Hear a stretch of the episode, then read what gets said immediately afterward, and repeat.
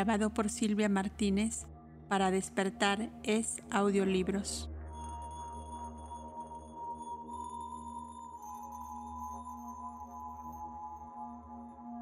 Sección 6. El huevo del mundo. ¿De dónde procede este símbolo universal?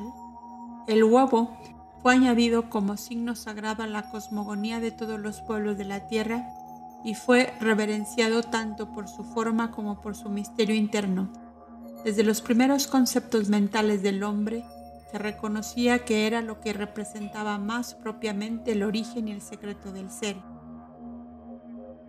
El desarrollo gradual del germen imperceptible encerrado en la cáscara, el trabajo interno, sin ninguna intervención o fuerza externa notoria, que de un nada latente producía un algo activo, sin necesitar para ello más que del calor, y el que, habiéndose desenvuelto gradualmente una criatura viva concreta, rompía su cáscara apareciendo a los sentidos externos de todos como un ser por sí mismo generado y por sí mismo creado. Todo esto tiene que haber sido desde el principio un milagro permanente. La enseñanza secreta explica la razón de esta reverencia por el simbolismo de las razas prehistóricas. En el principio, la causa primera no tenía nombre. Más tarde, la fantasía de los pensadores la figuró como un ave, siempre invisible y misteriosa, que hizo un huevo en el caos, cuyo huevo se convierte en el universo. De aquí que Brahma fuese llamado Kalahansa, el cisne en el espacio y en el tiempo convirtiéndose Brahma en el cisne de la eternidad, pone al principio de cada Mahamambandara un huevo de oro que simboliza el gran círculo, que a su vez es el símbolo del universo y sus cuerpos esféricos. La segunda razón para haber sido elegido el huevo como representación simbólica del universo y de nuestra Tierra fue su forma. Era un círculo y una esfera, y la figura oviforme de nuestro globo debió de haber sido conocida desde el principio de la simbología, puesto que fue adoptando el huevo tan universalmente. La primera manifestación del cosmos en forma de un huevo era la creencia más difundida de la antigüedad. Como muestra, Bryant era un símbolo adoptado entre los griegos, los sirios, los persas y los egipcios. En el ritual egipcio, Seb, el dios del tiempo y de la tierra, se dice que puso un huevo, o el universo, un huevo concebido a la hora del gran uno de la fuerza doble. Ra es representado lo mismo que Brahma en gestación en el huevo del universo. El difunto resplandece en el huevo del país de los misterios, pues este es el huevo al que se le da vida entre los dioses es el huevo de la gran gallina clueca, el huevo de Sep que sale de él como un halcón. Entre los griegos, el huevo órfico está descrito por Aristófanes y era una parte de los misterios dionisíacos y otros durante los cuales era consagrado el huevo del mundo y explicaba su significación. Porfirio lo muestra como una representación de la palabra Faber y Bryan han tratado de demostrar que el huevo simbolizaba el arca de Noé, creencia extravagante, a menos que sea aceptada como puramente alegórica y simbólica.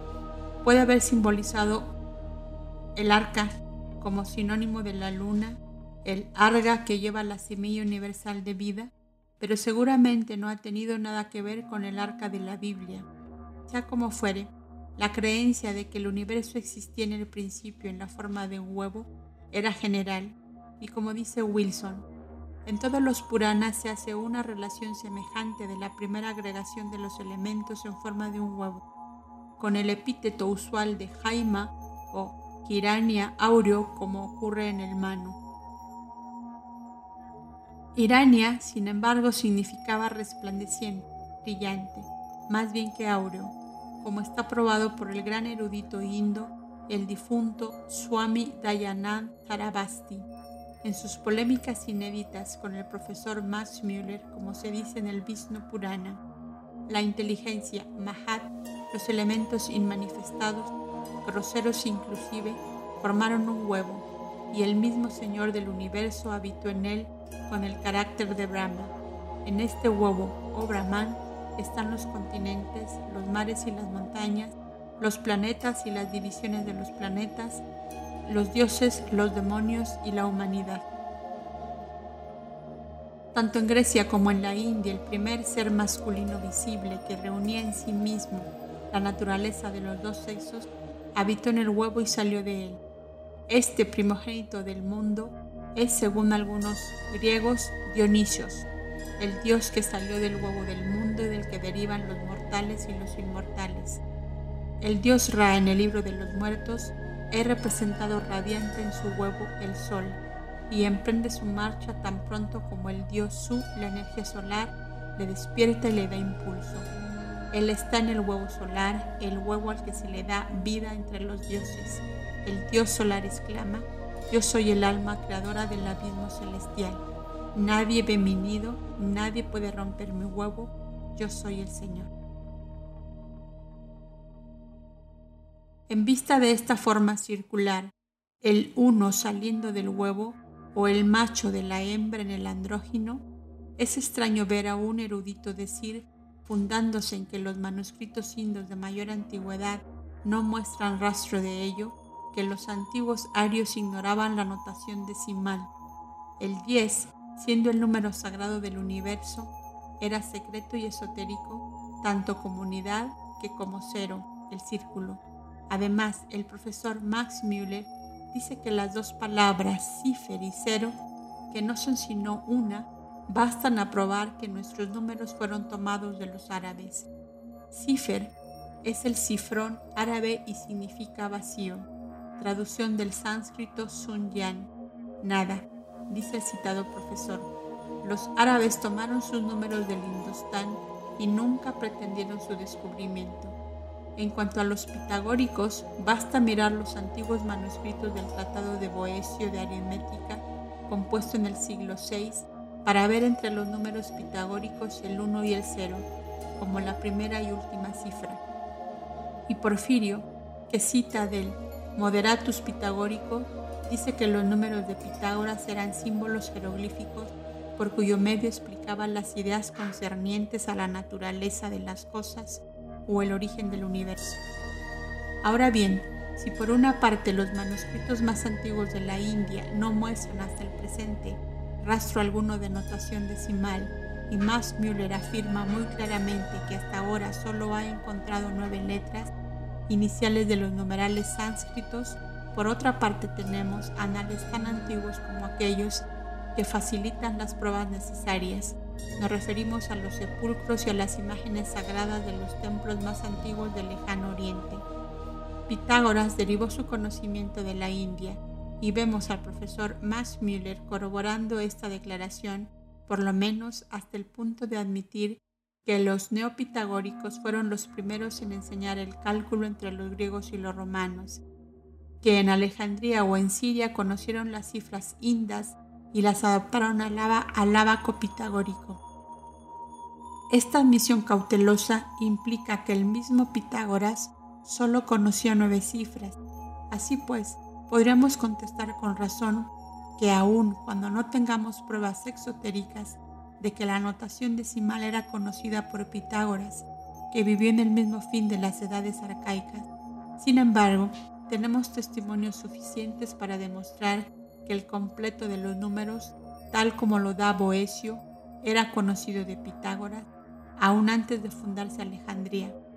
Este testimonio lo encontramos en Aristóteles, que dice que algunos filósofos sostienen que las ideas y los números son de la misma naturaleza y que en total suman 10. Esto creemos que basta para demostrar que la notación decimal les era conocida, por lo menos cuatro siglos antes de Cristo pues Aristóteles no parece tratar el asunto como una innovación de los neopitagóricos. Pero nosotros sabemos algo más que esto. Sabemos que el sistema decimal debe de haber sido usado por la humanidad en las primeras edades arcaicas, puesto que toda la parte astronómica y geométrica de la lengua sacerdotal secreta estaba basada en el número 10, o la combinación de los principios masculino y femenino y que la llamada pirámide de Keops está construida sobre medidas de esta notación decimal o más bien sobre los dígitos y sus combinaciones con el cero. Sobre esto, sin embargo, se ha dicho bastante en Isisimbelo y es inútil repetirlo. El simbolismo de las deidades lunares y solares está mezclado de un modo tan laberíntico que es casi imposible separar unos de otros signos, tales como el huevo, el loto y los animales sagrados. El ibis, por ejemplo, era muy venerado en Egipto.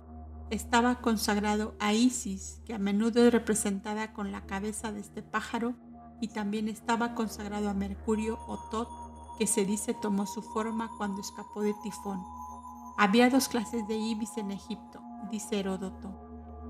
Uno enteramente negro y el otro negro y blanco.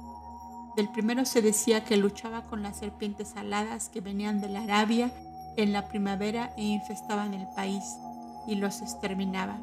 El otro estaba consagrado a la luna porque este planeta es blanco y brillante en su lado externo y oscuro y negro en el lado que jamás muestra la Tierra.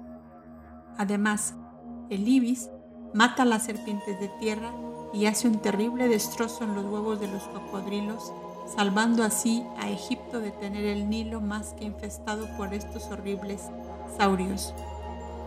Se dice que este pájaro ejecuta esto a la luz de la luna, siendo así ayudado por Isis, cuyo símbolo sideral es la luna. Pero la verdad esotérica más correcta que yace bajo estos mitos populares es que Hermes, como lo demuestra Abenepius, cuidaba de los egipcios bajo la forma de aquel pájaro y les enseñaba las artes y ciencias ocultas. Esto quiere decir sencillamente que el ibis religioso tenía y tiene propiedades mágicas en común con muchas otras aves, sobre todo el albatros y el cisne blanco simbólico el cisne de la eternidad o tiempo, el Kalahansa. Si hubiera sido verdaderamente de otro modo, ¿por qué tenían todos aquellos antiguos que no eran más que necios que nosotros, semejante temor supersticioso a matar ciertas aves? En Egipto, el que mataba un ibis o el halcón dorado, símbolo del sol y de Osiris, corría peligro de muerte y con mucho trabajo escapaba de la misma. La veneración de algunas naciones por las aves era tal que Zoroastro en sus preceptos prohíbe su muerte como un crimen horrible. En nuestra época nos reímos de toda clase de adivinación. Sin embargo, muchas generaciones han creído en la adivinación por medio de las aves y hasta en la zoomancia, que según Suidas fue comunicada por Orfeo, que enseñaba el modo bajo ciertas condiciones de percibir en la yema y clara de un huevo lo que el pájaro que hubiese salido de él hubiera visto a su alrededor durante su corta vida. Este arte oculto que hace tres mil años exigía el más profundo saber y los cálculos matemáticos más abstrusos, ha caído ahora en el abismo de la degradación, y hoy son los cocineros viejos y los que dicen la buena ventura quienes predicen el destino a las jóvenes sirvientas que buscan marido en la clara de un huevo puesto en un vaso.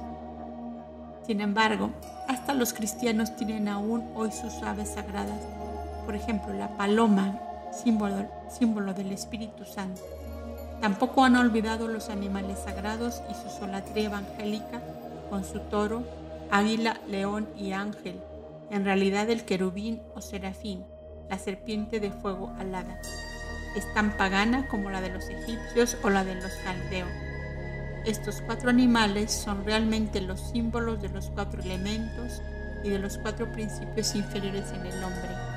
Sin embargo, corresponden física o materialmente a las cuatro constelaciones que forman, por decirlo así, el séquito o cortejo del dios solar y que durante el solsticio de invierno ocupan los cuatro puntos cardinales del círculo zodiacal. Estos cuatro animales se ven en muchos de los Nuevos Testamentos católicos romanos en que se hallan los retratos de los evangelistas. Son los animales del Merkabah de Ezequiel, como lo declara con verdad Ragón. Los antiguos hierofantes han combinado tan hábilmente los dogmas y símbolos de sus filosofías religiosas que solo pueden ser explicados por completo por la combinación y el conocimiento de todas las claves. Solo pueden ser interpretados aproximadamente aun cuando se llegase a descubrir tres de los siete sistemas, a saber, el antropológico, el psíquico y el astronómico. Las dos principales interpretaciones, la más elevada y la más inferior, la espiritual y la fisiológica, fueron conservadas en el mayor secreto hasta que la última cayó en poder de los profanos. Esto, en cuanto a los hierofantes prehistóricos, entre quienes los que se ha convertido ahora en locura o impuramente fálico, era una ciencia tan profunda y tan misteriosa como la biología y fisiología lo son ahora. Era propiedad suya exclusiva el fruto de sus estudios y descubrimientos. Las otras dos eran las que trataban de los dioses creadores o teogonía y del hombre creador, esto es, de los misterios ideales y prácticos. Estas interpretaciones fueron tan hábilmente veladas y combinadas que han sido muchos los que, si bien han llegado a descubrir un significado, han fracasado en la comprensión de otros, no pudiendo nunca descifrarlos lo bastante para cometer indiscreciones peligrosas. Las más elevadas, la primera y la cuarta, la teogonía en relación con la antropología, eran casi imposibles de sondear. De esto tenemos pruebas en la Sagrada Escritura judía.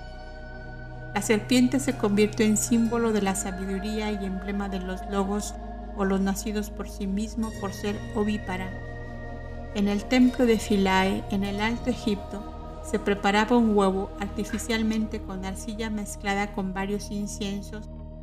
Era luego empollado por medio de un procedimiento particular y se producía una cerasta o víbora con cuernos. Lo mismo se hacía en los templos indos en la antigua, en la antigüedad, respecto de la cobra. El dios creador emerge del huevo que sale de la boca de Nef, como una serpiente alada, pues la serpiente es el símbolo de toda sabiduría. Entre los hebreos la misma deidad se simboliza por las serpientes de fuego o voladoras de Moisés en el desierto, y entre los místicos alejandrinos se convierte en el Orfio Christos, el logo de los gnósticos. Los protestantes tratan de demostrar que la alegoría de la serpiente de bronce y de las serpientes de fuego se refiere directamente al misterio del Cristo y de la crucifixión mientras que, en verdad, tiene mucha más relación con el misterio de la generación cuando no está asociada al huevo con el germen central o círculo con su punto central. Los teólogos protestantes no se hubieran querido hacer creer en su interpretación solo porque la serpiente de bronce estaba izada en un palo, pero esto se refería más bien al huevo egipcio mantenido en alto apoyado por la Tao sagrada puesto que el huevo y la serpiente son inseparables en el culto y simbología antiguos de Egipto, y que tanto la serpiente de bronce como la de fuego eran serafs, los ardientes mensajeros ígneos o los dioses serpientes, los nagas de la India. Sin el huevo era un símbolo puramente fálico, pero asociado a aquel se refería a la creación cósmica la serpiente de bronce no tenía un significado tan santo como los protestantes quieren atribuirle, ni era realmente glorificada con preferencia a las serpientes de fuego, para cuya mordedura era solo un remedio natural, siendo el significado simbólico de la palabra bronce el principio femenino y el fuego u oro el principio masculino. El bronce era un metal que simbolizaba el mundo inferior, el de la matriz, en donde la vida debía darse. La palabra en hebreo para la serpiente era Nashash, pero esta es también el término para el bronce. Se dice en el libro de los números que los judíos se quejaban del desierto en donde no había agua, después de lo cual el Señor envió serpientes de fuego para que los mordiesen. Y luego, para favorecer a Moisés, le dio como remedio la serpiente de bronce sobre un palo para que la mirasen y entonces cualquiera que contemplaba la serpiente de bronce vivía. Después de esto, el Señor reunió a la gente en el pozo de Ber, les dio agua y el pueblo de Israel agradecido entonó esta canción.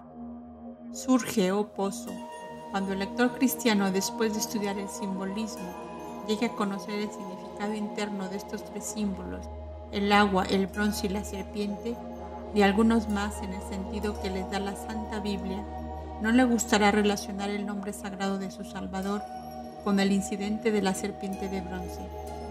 Los serafín o serpientes de fuego aladas están sin duda alguna relacionados con la idea y son inseparables de la serpiente de la eternidad, Dios, como lo explica el Apocalipsis de Keniali.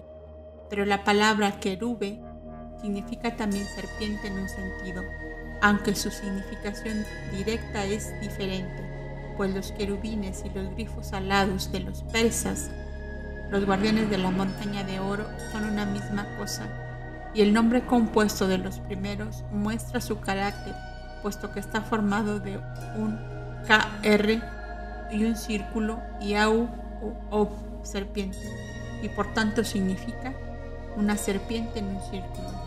Y esto establece el carácter fálico de la serpiente de bronce y justifica que Ezequías la rompiese. Verbum sati sapien. En el libro de los muertos, como se ha mostrado, se menciona a menudo el huevo, Ra, el poderoso, permanece en su huevo durante la lucha entre los hijos de la rebelión y Su, la energía solar y el dragón de las tinieblas. El difunto resplandece en su huevo cuando cruza el país del misterio. Él es el huevo de Set. El huevo era el símbolo de la vida en la inmortalidad y en la eternidad, y también el signo de la matriz generadora mientras que la Tao, que también estaba asociada con él, era solo el símbolo de la vida y del nacimiento en la generación. El huevo del mundo estaba colocado en Kum, el agua del espacio, o el principio femenino abstracto, convirtiéndose Kum con la caída de la humanidad en la generación o el falicismo, en Amón, el Dios creador. Cuando Ta el dios flamígero lleva el huevo del mundo en la mano, entonces el simbolismo viene a ser por completo terrestre y concreto en su significación. En conjunción con el alcohol, el halcón, símbolo de Osiris Sol, el símbolo es doble y se refiere a ambas vidas, la mortal y la inmortal. Los grabados de un papiro en el Oedipus Egyptiacus de Kircher muestran un huevo flotando sobre la momia. Este es el símbolo de la esperanza y la promesa de un segundo nacimiento para el muerto osirificado.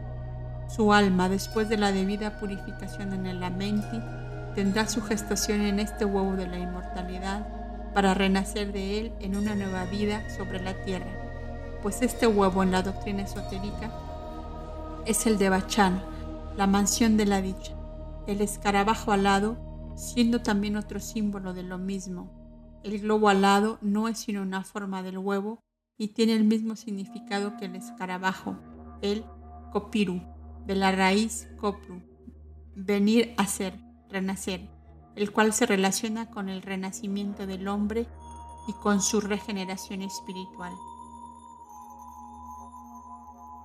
En la teogonía de Mocus vemos el al aéter primero y luego al aire los dos principios de los cuales Ulom, la deidad inteligible, el universo visible de la materia, nació del huevo del mundo. En el Orphis Ims, Eros Fane se despliega del huevo divino, al que impregnan los vientos aeterios, siendo el viento el espíritu de Dios o más bien el espíritu de la obscuridad desconocida. La idea divina de Platón, que se dice se mueve en el aéter, en el Kata Upanishad Indo Purusha del Espíritu Divino ya está presente ante la materia original de cuya unión surge la gran alma del mundo, Maha Alma, Brahma, el Espíritu de vida, etc. Todos estos últimos nombres son idénticos al Anima Mundi o alma universal, la luz astral de los cabalistas y ocultistas o el huevo de las tinieblas Además de esta, hay muchas preciosas alegorías sobre el asunto esparcidas en los libros sagrados de los brahmanes. En uno de ellos, el creador femenino es primeramente un germen, luego una gota de rocío celeste, una perla y después un huevo. En tales casos, demasiado numerosos para citarlos separadamente, el huevo da nacimiento a los cuatro elementos dentro del quinto, el aete, y está cubierto con siete envolturas, que más adelante se convierten en los siete mundos superiores y siete inferiores. Rompiéndose en dos, las cáscaras se convierten en el cielo y los contenidos en la tierra, formando la clara las aguas terrestres. Por otra parte, también Vishnu sale del huevo con un loto en la mano. Vinata, hija de Daxa y esposa de Kasyapa, el nacido de sí mismo que surgió del tiempo, uno de los siete creadores de nuestro mundo, produjo un huevo del que nació Garuda, el vehículo de Vishnu, la última alegoría teniendo relación con nuestra tierra, pues Garuda es el gran ciclo. El huevo estaba consagrado a Isis, por lo cual los sacerdotes de Egipto nunca comían huevo. A Isis casi siempre se la representa teniendo un loto en una mano y un círculo y una cruz rusansata en la otra. Diodoro de Sicilia declara que Osiris nació de un huevo, lo mismo que Brahma. Del huevo de Leda nacieron Apolo y Latona y también Castor y Polus, los gemelos resplandecientes. Y aun cuando los budistas no atribuyen a su fundador el mismo origen, sin embargo, lo mismo que los antiguos egipcios y los modernos brahmanes, tampoco coman huevos para no destruir el germen de vida latente en ellos y no cometer pecado. Los chinos creen que su primer hombre nació de un huevo que Tien dejó caer del cielo a la tierra en las aguas. Este huevo, símbolo, es todavía considerado por algunos como representando la idea del origen de la vida, lo cual es una verdad científica, aunque el lobo humano sea invisible a la simple vista. De aquí el respeto que, que vemos le demuestran desde la más remota antigüedad los griegos, los fenicios, los romanos, los japoneses y los siameses, las tribus de América, tanto del norte como del sur, y hasta los salvajes de las islas más remotas. Entre los egipcios, el dios oculto era Amón, Omón, el oculto, el espíritu supremo. Todos sus dioses eran dobles, la realidad científica para el santuario, su doble, la entidad fabulosa y mística para las masas. Por ejemplo, como se ha observado en la sección Caos, Teos, Cosmos, Horus el mayor era la idea del mundo permaneciendo en la mente del demiurgo, nacido en las tinieblas antes de la creación del mundo. El segundo Horus era la misma idea saliendo del Logos, revistiéndose de materia y entrando en la existencia positiva. Horus el mayor o Haroiri es un aspecto antiguo del dios solar contemporáneo de Ra y Su. A Haroiri que le toma con frecuencia equivocadamente por Hor, Susi, hijo de Osiris y de Isis. Los egipcios representan a menudo al sol naciente bajo la forma de Hor, el mayor, levantándose de un loto completamente desarrollado, el universo, y el disco solar ve siempre en la cabeza de halcón de aquel dios. Haroiri es Kunnum, lo mismo sucede con Num y Amon, ambos representados con cabezas de morueco y a menudo confundidos el uno con el otro, aunque sus funciones son diferentes. Kunnum es el modelador de hombres, formando a los hombres y a las cosas del huevo del mundo, con una rueda de alfarero. Amon Ra, el generador, es el aspecto secundario de la deidad oculta. Kunnum era adorado en Elefanta y Philae y Amón en Tebas.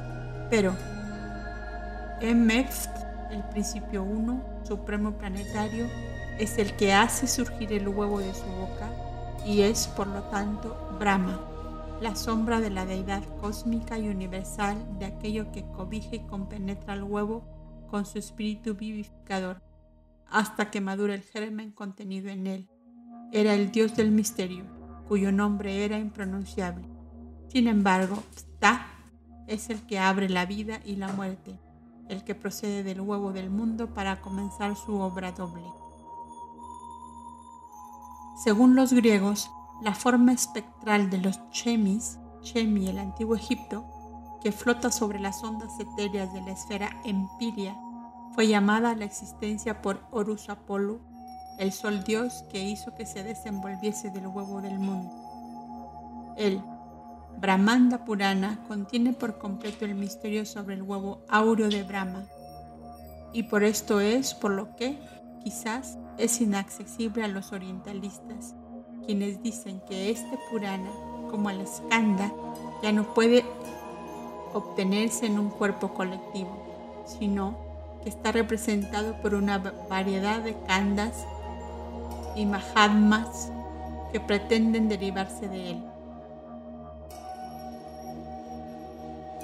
Al Brahmanda Purana se le describe como el que ha declarado en 12.200 versos la magnificencia del huevo de Brahma y el que contiene una relación de los kalpas futuros como revelación de Brahma. Así es, en efecto quizás sea mucho más.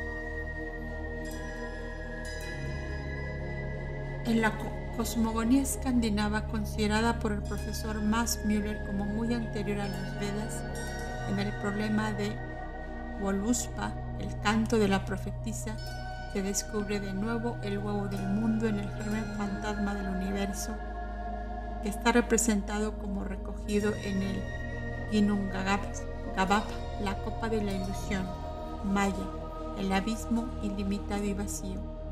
En esta matriz del mundo, antes región de oscuridad y de desolación, Nefelheim, el lugar de la niebla, el nebular como ahora lo llaman, en la luz astral, cayó un rayo de luz fría que hizo rebosar la copa y celó en ella. Entonces el invisible sopló un viento ardiente que disolvió las aguas congeladas y aclaró la niebla. Estas aguas, Cao, llamadas las corrientes de Eli destilándose en gotas vivificantes, cayeron y crearon la tierra. Y el gigante Ymir, que solo tenía la semejanza del hombre, el hombre celeste, y la vaca Audumbla, la madre, la luz astral o alma cósmica, de cuya ubre fluyeron cuatro torrentes de leche, los cuatro puntos cardinales, los cuatro manantiales de los cuatro ríos del Edén, etc., cuyos cuatro están simbolizados por el cubo en todos sus diferentes significados místicos. Los cristianos, especialmente las iglesias griega y latina, han adoptado por completo el símbolo y ven en él una conmemoración de la vida eterna, de la salvación y de la resurrección. Esto se ve y está corroborado por la costumbre tradicional de cambiar los huevos de Pascua. Desde el Anguinum, el huevo del druida pagano, cuyo solo nombre hacía temblar de miedo a Roma, hasta el huevo rojo de Pascua del campesino eslavo, han pasado un ciclo, y sin embargo, ya sea en la Europa civilizada o entre los salvajes abyectos de la América Central, encontramos el mismo pensamiento arcaico primitivo si nos tomamos el trabajo de buscarlo y si a consecuencia del orgullo de nuestra imaginada superioridad intelectual y física no desfiguramos la idea original del símbolo.